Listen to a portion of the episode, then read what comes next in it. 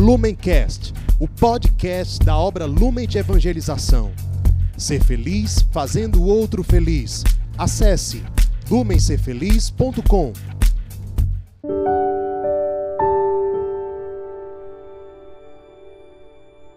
Seja bem-vindo, meu irmão, seja muito bem-vinda, minha amada irmã. Estamos aqui hoje, dia 8 de dezembro, festa da Imaculada Conceição, para meditar o evangelho que a nossa Santa Igreja nos propõe. Então, estamos reunidos em nome de Deus que é Pai, Filho e Espírito Santo. Amém. Vinde, Espírito Santo, enchei os corações dos vossos fiéis e acendei neles o fogo do vosso amor.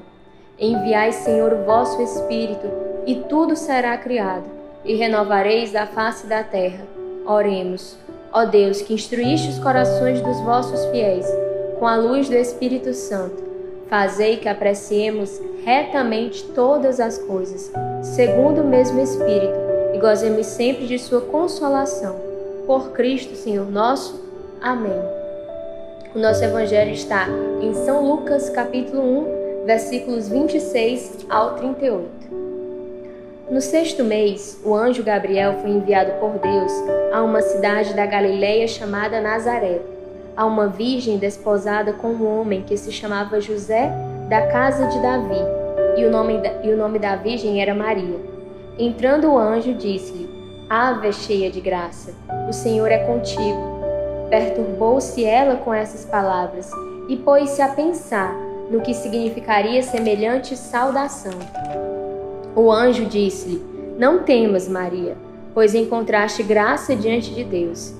Eis que conceberás e darás à luz um filho, e lhe porás o nome de Jesus.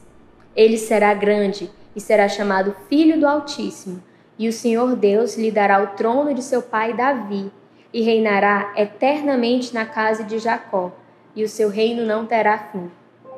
Maria perguntou ao anjo: como se fará isso, pois não conheço o homem?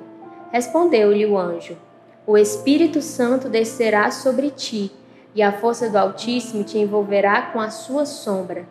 Por isso, o ente santo que nascer de ti será chamado Filho de Deus. Também Isabel, tua parenta, até ela concebeu um filho na velhice, e já está no sexto mês, aquela que é tida por estéril. Porque a Deus nenhuma coisa é impossível. Então disse Maria: Eis aqui a serva do Senhor, faça-se em mim segundo a tua palavra. E o anjo se afastou dela. Estas são para nós palavras de salvação. Hoje, como eu falei, festa da Imaculada Conceição, o Evangelho nos traz este diálogo entre Maria e o anjo. E antes de aprofundarmos um pouco mais o diálogo de Maria, eu quero destacar uma informação que o evangelista São Lucas nos traz. Ele fala, logo no primeiro versículo, que um anjo foi enviado por Deus a uma cidade da Galileia chamada Nazaré. E por que, que eu quero destacar esse ponto? Porque Nazaré é uma cidade da periferia. Naquele contexto social e geográfico, Nazaré ela não, não era um centro religioso, um centro político como Jerusalém era. Para vocês terem uma ideia, Nazaré ela não é citada no Antigo Testamento. Ela é uma e ela é uma aldeia muito simples, muito humilde.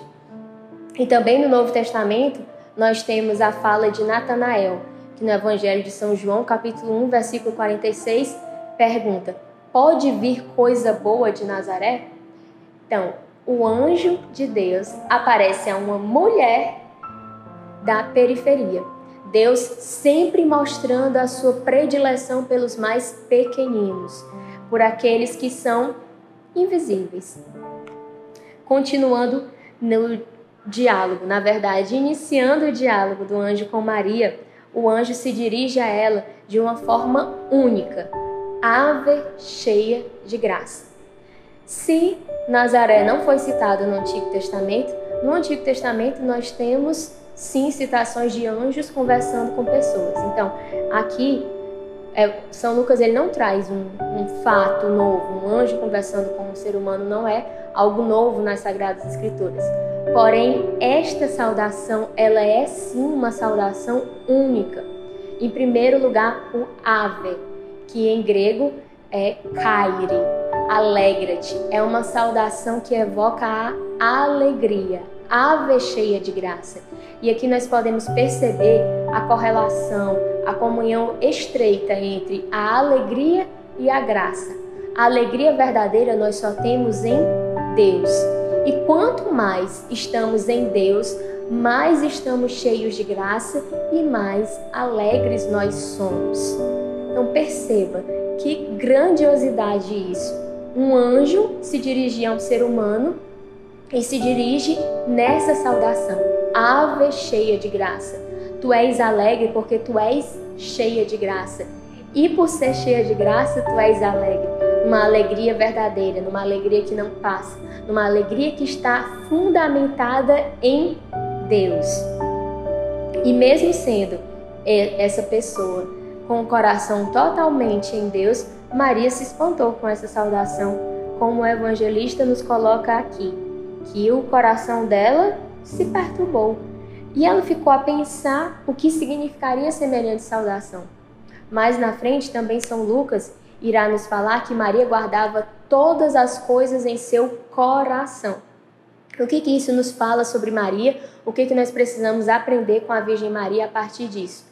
Que nem tudo que Deus nos pede, que Deus nos anuncia, nós iremos entender, captar, compreender, alcançar de primeira. E está tudo bem. Está tudo bem se a gente não entende de primeira, está tudo bem se o nosso coração no primeiro momento se perturba. Está tudo bem. O que nós não podemos é condicionar o nosso sim ao fato de entender. Ah, eu quero entender o que Deus quer de mim. Eu quero entender o que Deus está me pedindo. E só depois que eu entender é que eu vou dar um passo. Não, não, não, não, não. Olhemos para a Virgem Maria. A tomemos como exemplo. Mesmo sem entender tudo, sem ter todas as respostas, ela se lançou. Ela disse a sua resposta, que nós Passando aqui, virando a página, encontramos, mesmo sem compreender em toda a sua extensão o que significava isso, ela falou: Como se fará isso, pois não conheço o homem? No versículo 34. Maria perguntou ao anjo: Como se fará isso, pois não conheço o homem? Percebam que a pergunta de Maria não foi por quê? Por que eu? Também não foi para quê?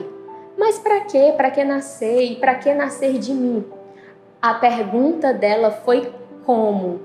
E ao perguntar como, implicitamente estava ali o seu sim. Já nessa pergunta estava o sim. Porque se ela queria saber o como, ela tinha o desejo de permitir que esse como acontecesse na vida dela. Ao olhar para essa pergunta de Maria, nós também aprendemos como nós devemos nos colocar diante de Deus diante de situações que nós não compreendemos, sejam anúncios de alegria, sejam anúncios de tristeza, seja uma provação, a nossa pergunta não deve ser por quê, para quê, mas deve ser como. Senhor, estou vivendo um calvário. Como eu vou passar por ele? Me ajude. E não porque tu permitiu que eu esteja passando por esse calvário, ou para que o Senhor permitiu. O como se Deus te pede, por exemplo, que você viva uma experiência missionária, não também não pergunte também o porquê ou para quê, mas pergunte, Senhor, como? Como eu viverei essa experiência missionária? Mostra-me, ajuda-me, fica comigo, pois sem ti nada podemos fazer. Então, aprendamos com a Virgem Maria a responder ao Senhor, a nos colocar nos momentos, diante dos anúncios e dos pedidos que Deus nos faz, com esse coração abandonado. Por fim, como todos vocês sabem e conhecem, a resposta dela, apenas para sacramentar, foi: Eis aqui a serva do Senhor. Faça-se em mim segundo a tua palavra. Que ao longo deste dia, que ao longo deste tempo de advento, nós possamos exercitar a confiança e o abandono da Virgem Maria nas nossas vidas. Que diante de situações que nós não temos resposta, que nós não entendemos, diante de medos, diante de preocupações, diante também de alegrias, que a nossa disposição de coração seja: Eis aqui a serva do Senhor, faça-se em mim segundo a tua palavra. Peçamos a intercessão da Virgem Maria que ela nos ensine a termos um coração cada vez mais abandonado nas mãos de Deus. Ela que nos prometeu em Fátima que por fim o meu imaculado coração triunfará. Que ela nos ensine a viver as lutas de cada dia nesse perfeito e completo abandono e confiança no Senhor. Ave Maria, cheia de graça, o Senhor é convosco. Bendita sois vós entre as mulheres, bendito é o fruto do vosso ventre, Jesus. Santa Maria, Mãe de Deus, rogai por nós, pecadores, agora e na hora de nossa morte. Amém. Lumencast, o podcast da obra Lumen de Evangelização. Ser feliz fazendo o outro feliz. Acesse lumencerfeliz.com.